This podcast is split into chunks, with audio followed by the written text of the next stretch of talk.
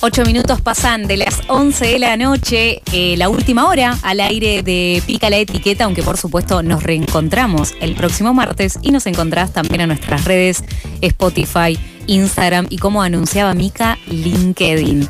Eh, pasamos a el espacio teatral, este hermoso espacio que mucha, mucha audiencia eh, la espera eh, Serena, comentanos, bueno, aunque ya está en comunicación el entrevistado. Exactamente. Muchas gracias, Sabri, por esa presentación. Mm. Así es, aquí hacemos la entrevista teatral al aire. Disfrutamos mucho de este espacio de difundir teatro y en este caso traigo una propuesta, pero zarpada, zarpada, les va a encantar.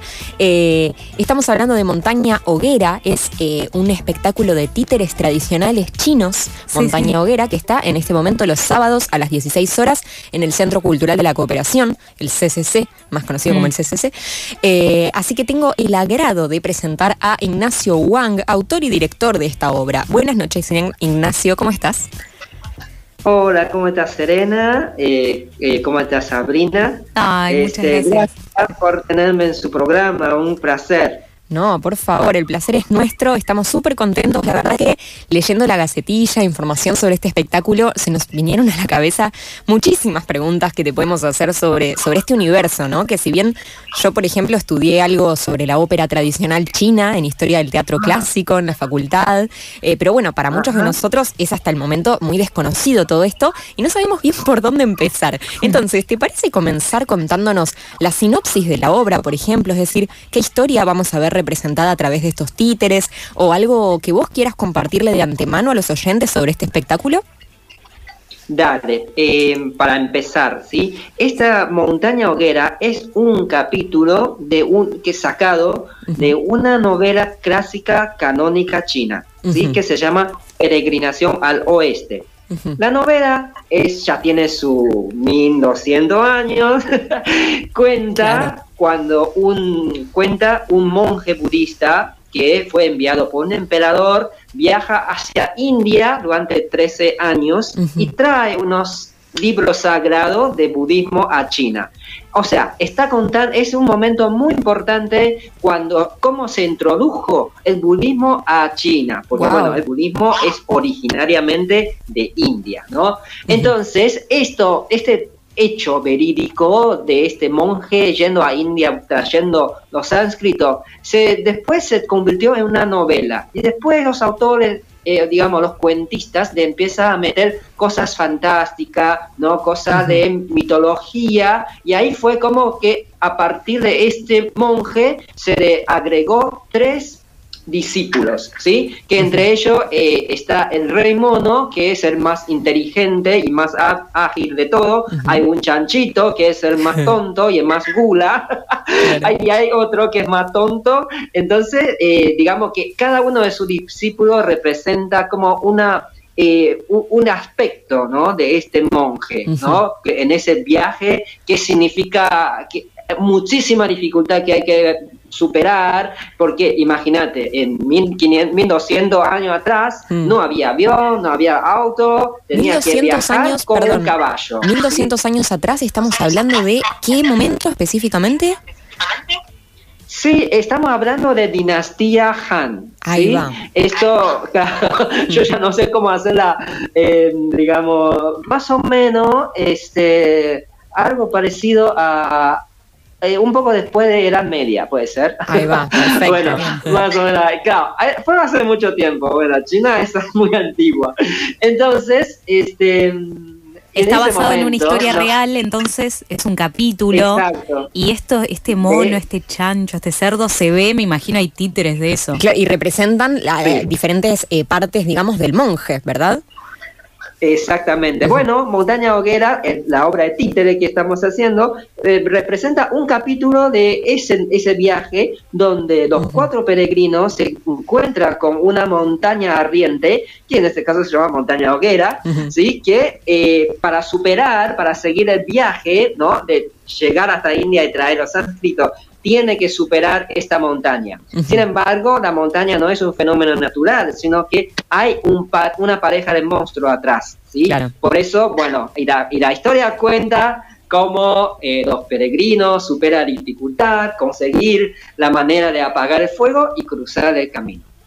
Perfecto. Bien, eh, se, me, se me viene a la cabeza, bueno, un poco para comprender eh, sobre las personas que dan vida a estos títeres en Montaña Hoguera. Entiendo que en el 2013, en la Asociación de Inmigrantes Taiwaneses, diste un taller de títeres chinos en el que participaron unos 15 titiriteros argentinos profesionales. Y a partir del año siguiente, con el estreno de la primera obra, se consolidan como el grupo que hoy es Caminantes del Universo, ¿no? Que da vida a Montaña Hoguera.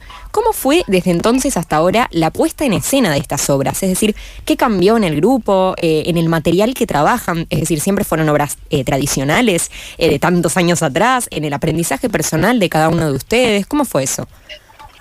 Sí, o sea, allá en 2013 fue cuando empezó todo, en fin de 2013, donde se me presentaron unos ancianos de la colectividad taiwanesa y me trajeron unos títeres y me sugirieron hacer eh, así como una especie de taller. Y ahí fue como convoqué, conocí a Ricardo Lista y a Julieta Viveros, que estaba entre otros titireteros interesados en tomar el curso. ¿no? Y a partir de ahí es como empezamos a formar el grupo, o sea, cuando terminó el taller, eh, empezamos a pensar, a ver qué interesante si es que nosotros mismos podríamos eh, fabricar nuestros propios títeres y hacer un espectáculo de títeres chino acá en Argentina, en español, ¿no? Desde cero, o sea, con la fabricación de los títeres. Desde cero, completamente. y bueno, y ahí, bueno, en 2015, también en CCC, gracias a Centro Cultural de Cooperación, nosotros estrenamos nuestra primera obra que se llamaba Rey Mono versus Madame Esqueleto, que es otro capítulo de la peregrinación al oeste. ¿sí? Y bueno, y en el medio, entre 2015 hasta ahora pasó mucha cosa. Eh, yo eh, yo escribí otra obra, se fue Ricardo de Julieta, después en el 2019 nosotros volvimos a encontrar, volvimos a, hablar, ahí yo ya escribí esta tercera obra que es Montaña Hoguera y ahí volvemos a juntar, a, ensayar. En el medio, cuando casi terminamos de ensayar, vino la pandemia. Mm, y ahí Claro, y ahí fueron como dos años, bueno, en realidad un año, porque en el 2021 ya eh, nosotros arrancamos con una gira en Córdoba, en, enero, y ahí fue nuestro estreno de esta obra. Pero en, en el año pasado eh, nosotros hicimos un estreno por streaming, ¿sí? En, por CCC. Pero este, por fin, eh, después de dos años mayo, ahora en abril, mayo, estamos estrenando presencialmente Montaña Hoguera ¿sí? Pero bien, ya teníamos como un camino, ¿no? Bastante largo recorrido, así que ya estamos más que reforzados, más que afianzados en lo que hacemos. Perfecto, Ignacio, me encanta. Lamentablemente estamos con muy poquito tiempo, me encantaría quedarme charlando con vos. Te quiero hacer una última preguntita en relación a quizás las etiquetas. Nosotros nos llamamos Pica la Etiqueta, nuestro programa, en relación a justamente los eh, prejuicios que quizás a veces nos ponen desde afuera, que nos pican esas etiquetas y nos gustaría arrancarnos. Entonces, supimos que por tu biografía, vos naciste en Taiwán, a los 12 años emigraste con tu familia argentina, eh, hace unos años te recibiste eh, como licenciado de actuación en la UNA, y bueno, seguro hace más de 10 años que abordás esta disciplina, ¿no? ¿Qué podés decir del entrecruce cultural entre Argentina y China en este lenguaje artístico? ¿Qué etiquetas de repente tiene Argentina con respecto a eh, la cultura artística china aquí, ¿no? Sí, sí, es, em, yo siempre lo llamo como, como un puente, ¿no? Como un puente, que yo sería como persona puente, porque yo soy tan argentino como chino en mí, em, entonces siempre tratando de hacer como el personaje de embajador, ¿no? Tratando de que de mostrar la cultura china a los argentinos y tratar de mostrar también cultura argentina a China, ¿sí? Y a Taiwán. ¿Sí? Eh, pero no siempre es fácil, por ejemplo, por ejemplo, hmm. mm, lo que nosotros hacemos de títere chino, por ejemplo, ¿no? Este, cuando yo quiero inscribirme en, un, en una convocatoria, entonces yo empiezo, porque te empieza a preguntar, bueno, ¿en qué género eh, su espectáculo entra? Si entra en diversidad y género y diversidad, si entra en la cultura regional, si entra en...